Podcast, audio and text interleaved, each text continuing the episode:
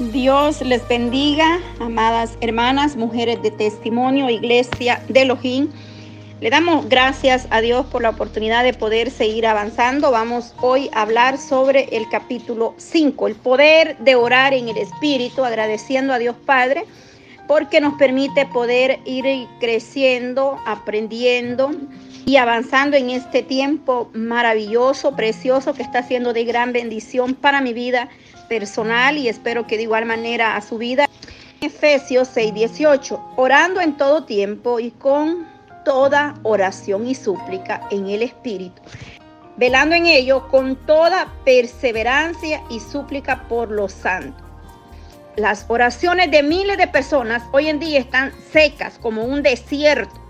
No se sienten lo que dicen, no se siente lo que oran, en pocas palabra, no hay presencia. Precisamente por eso queremos nosotros hablar hoy en este capítulo 5, el poder de orar en el Espíritu.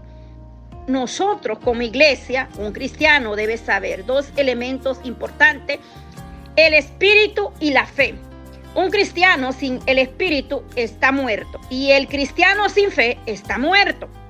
Vemos ahí dos puntos bien importantes, iglesia, que nosotros tenemos que pedir y seguir orando por fe en nuestra vida, pero también por la llenura, por la presencia del Señor. Tratar de estar entrando cada día en su presencia, en una intimidad personal, acercándonos al trono de la gloria, por el cual podemos entrar confiadamente porque nuestro Señor Jesucristo nos dio ese paso directamente al trono de la gloria a través de su sangre preciosa. Es importante entender que para avanzar en el reino de Dios y ver las cosas materializadas en nuestras vidas debe de haber fe. La Biblia dice, Hebreos 11:6, que sin fe es imposible agradar a Dios. Eso es el problema de la iglesia o de muchos hoy en día que han perdido la fe. Y la fe y la esperanza no debemos nosotros perderla en ningún momento. Es siempre tener esa fe que es la certeza, la convicción de lo que no vemos, pero lo esperamos. Fe es agradecer aunque tú no has visto la respuesta. Fe es mirar, visualizar con tus ojos espirituales que lo que no has visto en la carne, tus ojos espirituales lo están viendo hecho. Que en el espíritu podamos alcanzar y ver hecho lo que estamos pidiendo delante del Señor. Debemos, iglesia, crecer en fe y pedirle al Señor, aumenta la fe cada día.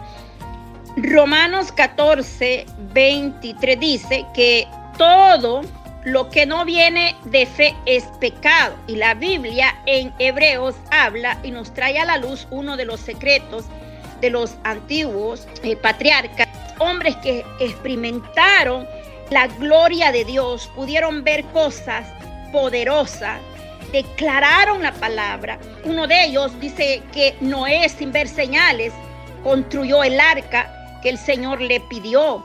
Entonces, por la fe, Noé tomó acción.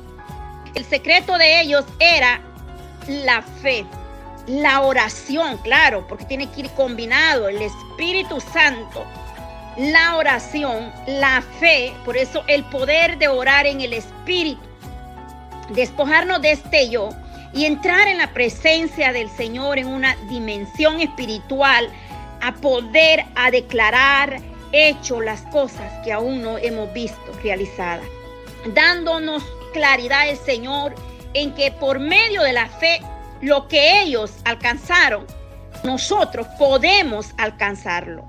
También es imposible vivir sin la fe. Si no tienes fe, nada de lo que hagamos tendrá resultado. La oración del justo puede mucho, la oración con fe. Jesús enseñó sobre el orar con fe. Él fue un gran ejemplo en todo. Nuestro amado Señor Jesucristo es el ejemplo a seguir. Por tanto digo que todo lo que pidieres orando, cree que lo recibiré y vendrá. Marcos 11, 24. Nosotros tenemos que estar orando Y tenemos que creer que lo que estás pidiendo, lo que estás orando, lo que tú llevas al altar de oración, está sucediendo. Es importante orar con fe. Es importante declarar que lo que has pedido será visto siempre y cuando esté bajo la voluntad del Señor, porque es bien importante entender esto. La Biblia dice que el que se acerca a Dios tiene que creer que Él está ahí y es galardonador de los que le buscan. Cuando oramos, es necesario que tengamos fe, que Él te está escuchando, que Él está atento a tu oración, tu oído está presto, su brazo está extendido que Él escucha nuestro ruego. Cuando oramos, nos acercamos a Dios, Él se acercará a nosotros. Así que cuando nosotros entremos a orar, a buscar a Dios, no dudemos que lo que estás orando, amada hermana, está sucediendo viéndolo a la existencia que viene en camino. Mi petición, mi respuesta, Padre, si es tu santa voluntad, viene en camino pronto. Que nada te detenga y te limite tu oración. Ese tiempo con Dios tiene que ser especial, amada iglesia. El libro de Romanos 8, el apóstol Pablo habla que fuimos llamados a vivir en el Espíritu y a vivir por el Espíritu.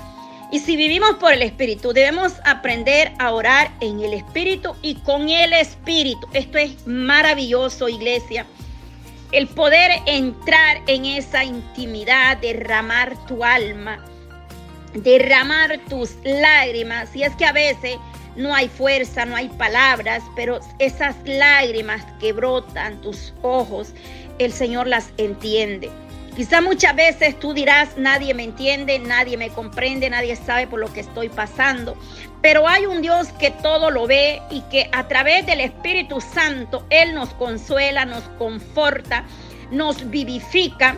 Entonces tú tienes que creer y vivir en el espíritu iglesia, una iglesia espiritual, no una iglesia muerta, no una iglesia dormida, una iglesia acomodada que ha vendido su primogenitura por un plato de lenteja, no una iglesia que está de rodillas, que está viviendo, que está buscando la intimidad, la cercanía con el Dios Padre. Cuando oramos en el Espíritu, no oramos en nuestra propia fuerza ni en nuestros deseos. Eh, el orar en el Espíritu es algo tan poderoso, maravilloso, para los que han eh, tenido esa experiencia.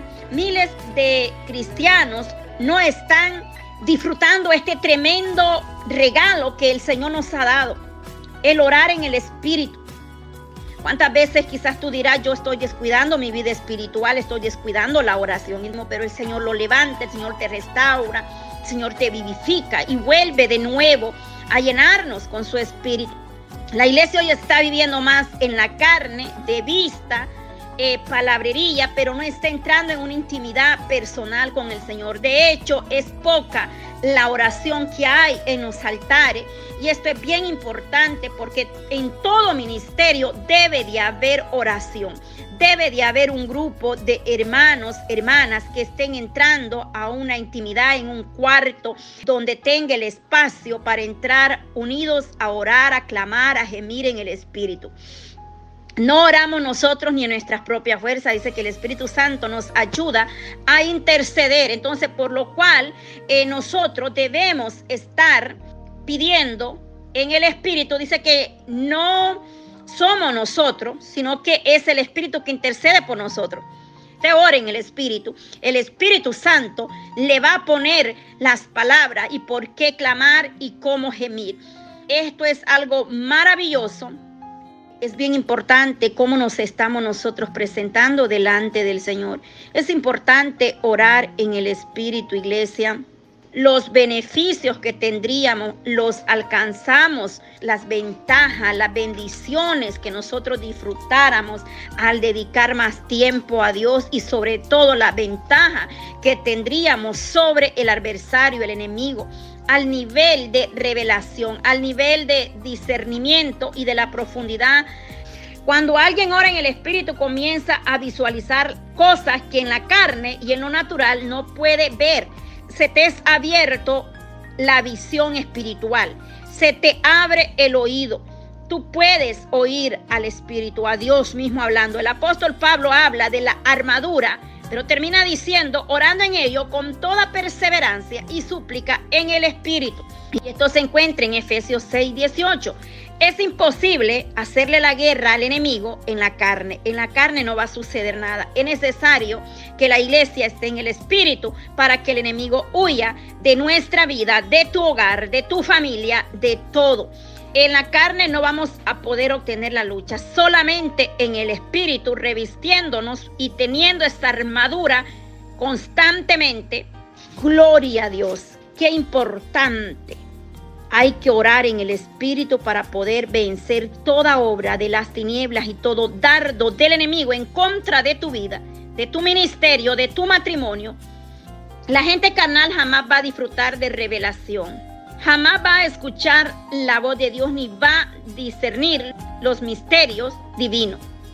Si tú lees la historia de Daniel, el rey amenazó con cortarle la cabeza a los brujos y adivinos porque a él nadie había podido revelarle su sueño. Esos brujos dicen algo importante, lo que tú quieres, rey, solamente los dioses que no moran en carne lo pueden revelar. Claro, ellos no conocían al Padre, al Hijo y al Espíritu Santo, pero sí entendieron que solamente en el Espíritu iba a ser revelado el sueño del cual había quitado la paz de Nabucodonosor. Extremadamente poderoso, revelador y maravilloso entender que la revelación es profunda y los misterios de Dios les son revelados a la gente que andan en el espíritu, no a los que andan en la carne. Es por eso que la iglesia carnal es un asme, reír del enemigo, cuando la iglesia es espiritual, hace temblar al mismo infierno, hace temblar la región. Los cristianos carnales no se duermen mirando o perdiendo el tiempo en cualquier otra cosa. Podría yo hacerle una lista de cosas que nos están robando la intimidad, el tiempo de oración, el altar en tu hogar pero autoexaminémonos, meditémonos qué es lo que nos puede estar separando de poder tener esa intimidad y de poder entrar en oración en el Espíritu. La Biblia eh, nos habla claramente que debemos de estar velando y orando en todo tiempo. Hay gente que se aburre aun cuando esté en iglesia, se duermen, hay gente que se desespera mirando el reloj, cuántas veces lo miran, cuándo va a terminar este culto, este servicio, este predicador ya se tardó y lo otro, lo otro, porque no están en el Espíritu. Yo creo, amada iglesia, que es tiempo que meditemos, que vivamos para el Señor, que nos guardemos, nos levantemos y empecemos a vivir en el Espíritu. Que empecemos a despojarnos de este yo, que empecemos a buscar la gracia, la presencia, la misericordia del Señor. Es maravilloso el poder experimentar grandes cosas en el poder del Señor a través de la oración en el Espíritu. Vamos a dejar hasta aquí la primera parte del capítulo 5. Le damos gracias al Dios Padre en el nombre de nuestro Señor Jesucristo. Señor Padre Santo, Tuyo es el reino, el poder y la gloria para siempre. Señor, perdónanos, Señor amado, porque muchas veces hemos descuidado, Padre, de buscar tu santa voluntad y hacemos la voluntad nuestra, Señor. Venimos delante de ti reconociendo que necesitamos cada día más de ti, de tu presencia.